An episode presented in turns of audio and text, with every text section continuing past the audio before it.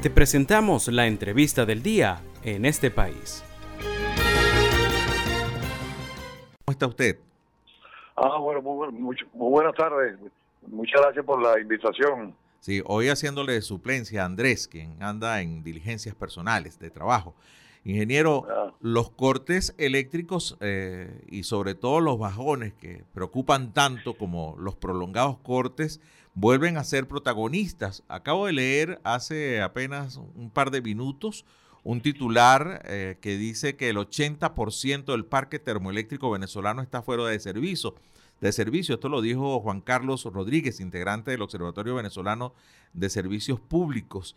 Y eh, también le comentaba a los oyentes que ayer pasé de regreso por Valencia y en Planta Centro, que es una de las plantas generadoras de electricidad en Venezuela, solo una de las cuatro chimeneas se veía que estaba funcionando. A ver, cuéntenos eh, cuál es su opinión en este momento de lo que ha pasado recientemente y, de la condición actual del sistema eléctrico nacional. Bueno, ese el, el principal problema o la principal razón de lo por la crisis que estamos que, estamos viviendo es eso, pues, que el el equipamiento termoeléctrico de generación que, que, que, que había en Venezuela y que era era la, la, la, reserva del sistema que estaba porque la, la, la, la, generación básica era la, la, hidroeléctrica de Guri este esa esa generación pues está está está, está inactiva ¿no? este eh, yo, eh, tú mencionaste que hablan de un 80%, ¿no? eso, eso, eso, eso, eso posiblemente sea cierto.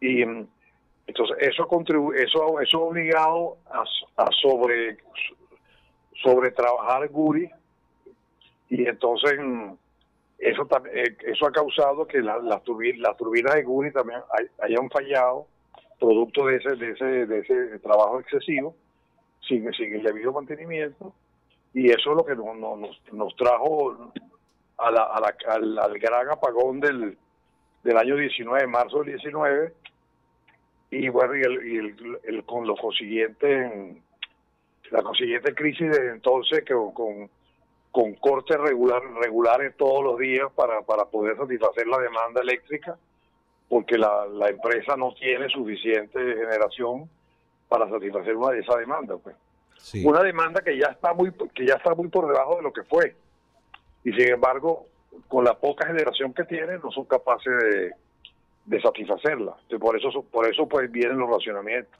Claro. Eh, leo en esta nota que dice que el 52% de la generación eléctrica en el país es termoeléctrica y solo 47% es hidroeléctrica. Eh, ¿Está bien esos porcentajes? sí yo, yo sí vamos este, este- eso, está, es- eh, eh, eso está en ese orden el, eh, yo diría que más o menos 50-50 Ujú. Eh, la, la- la- no, yo, fíjate que los datos, los datos míos son 60 hidráulica y 40 térmica. La capacidad instalada de eh, térmica para el año 2014 eran 31 mil megavatios. Y de esos 31 mil, en este momento apenas están disponibles 10 mil. Entonces, este, eso, esa es la, La esa, razón. esa es la, la razón de la crisis. A ver, Es- es- Sí, estoy conversando con, con el ingeniero Raúl Asparren, ingeniero eléctrico y miembro del Movimiento Ciudadano Activos por la Luz en el estado Lara. ¿Por qué, por qué no avisan los cortes? O sea, ¿está tan grave eh, el sistema eléctrico nacional que es impredecible el momento en que va a haber un corte? ¿O, o- o es cierto que, que hay racionamientos? ¿Le quitan electricidad a un estado para poder eh, abastecer a otro? No, no, bueno, eh, no es- no, eso, eso no es exactamente cierto. Ellos, ellos, ellos tienen que, ellos tienen que racionar porque no tienen suficiente capacidad de generación para satisfacer la demanda.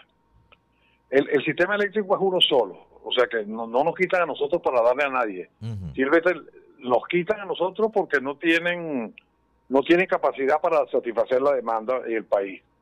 Los racionamientos son, son parejos en todo, en todo el país, ¿no? O, eh, o deberían ser. Ujú. Este, por ejemplo, eh, este, lo que nosotros sentimos aquí en, el, occidente del país es que los, los racionamientos aquí son mayores que en otras partes. Por ejemplo, pues, la, gente del Zulia, la gente de los Andes y nosotros aquí en Lara nos quejamos de que de, de, de, muchos de muchos racionamientos, ¿no? Este, entonces pareciera que nosotros nosotros somos más afectados que el que el que el resto del país. Que Caracas, por ejemplo, ¿no? Pero Caracas es una Caracas es una es una burbuja, allá no allá no pasa nada, ¿no? Entonces, eso, esas son las injusticias, pues. En la, la crisis existe, la crisis afecta a todo el país y, y los, los racionamientos deberían ser distribuidos equitativamente en todo el país, ¿no? Imagina que todos los venezolanos que llevemos, llevemos una carga equitativa, igual, lo repartir entre todos, no, que no que unos sectores eh, tengan más que otros. Ahora, ¿por qué, ¿por qué no avisan? Porque yo, yo imagino que sea un señor que baja un breaker, ¿no? O que pise un botón en una computadora para que el sistema se apague en un sector. tú sabes que en, la única, la única, mm, ¿cómo diría yo? lo, lo, que se, lo, se caracteriza por una por una, una total opacidad, no, no, hay, no, hay, no hay información. Y, y, no hay no hay, no hay tampoco parámetros de, para, hacerle seguimiento a los apagones.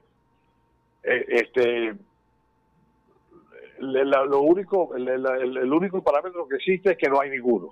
Mm, mm, entonces, nosotros hace mucho, de, nosotros desde que, nacimos como, como movimiento ciudadano, nuestra primera primer planteamiento a, a Corpoelec fue ese, que por qué no hacían un cronograma de, de, de, racionamientos, como, como se hizo en el año, hace unos 8 o 7 años atrás, creo que por ahí por el año 15, este, donde salía pues, inclusive por, por los periódicos este, el racionamiento de hoy, tales y tales y tales sectores, uno podía prepararse.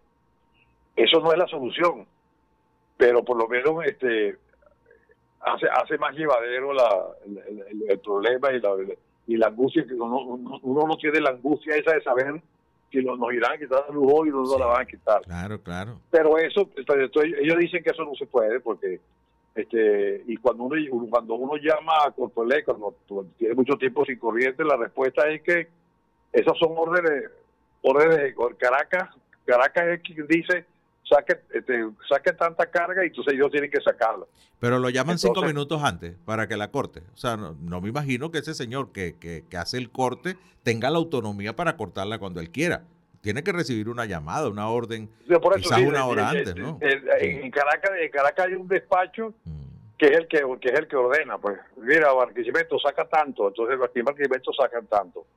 Entonces, y eso, y eso, y eso, eso debe ocurrir en, otros, en otros sectores. Pues. Sí, qué terrible.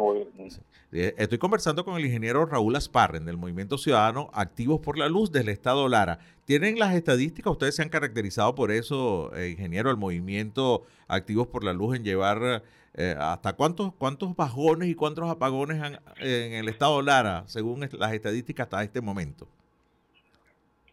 Bueno, fíjate, esta, esta semana, apartando la, la, locura del que, fue el miércoles, este, ha, habido pocos cortes, ¿no?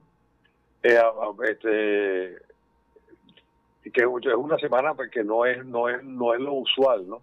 Claro, este, eliminándolo del miércoles que fue que fue que fue una locura, pero en realidad en realidad el miércoles hubo pocos cortes lo, que, lo que hubo fueron muchos, muchas mucha fluctuación de voltaje producto de la falla esa que hubo en la línea en la línea del 800 kilovoltios. Este, en términos generales, si, si se comparan los, los cortes este año y la duración de, de, ellos, es menor a lo que a lo que ocurrió en el año 22. Mm. pero lo que pasa es que eh, bueno, eso, es, lo, que yo lo que yo siento.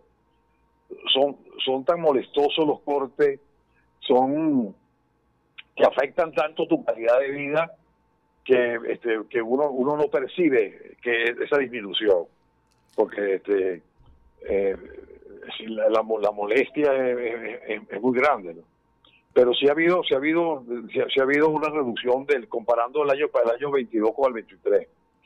Las razones no sabemos por qué, porque como te dije, pues este, la empresa no, no informa nada. Pues. No hay ninguna información. Bueno, ingeniero, muchísimas gracias por este contacto. El ingeniero Raúl Asparren, ingeniero electricista y eh, pues conocedor de este tema de la electricidad en el país y además de un movimiento muy importante, un movimiento ciudadano que se llaman Activos por la Luz, pues que están constantemente monitoreando eh, las fluctuaciones y los cortes eléctricos específicamente en el estado Lara. Gracias por atendernos, ingeniero. Muy buenas tardes. Oh, gracias a ustedes. Siempre a la orden. Muchísimas gracias.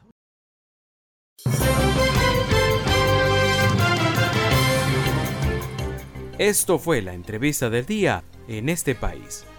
Para conocer más el programa, síguenos en nuestras cuentas en redes sociales. Estamos en Twitter e Instagram como arroba en este país radio y visita nuestra página web www.enestepais.info.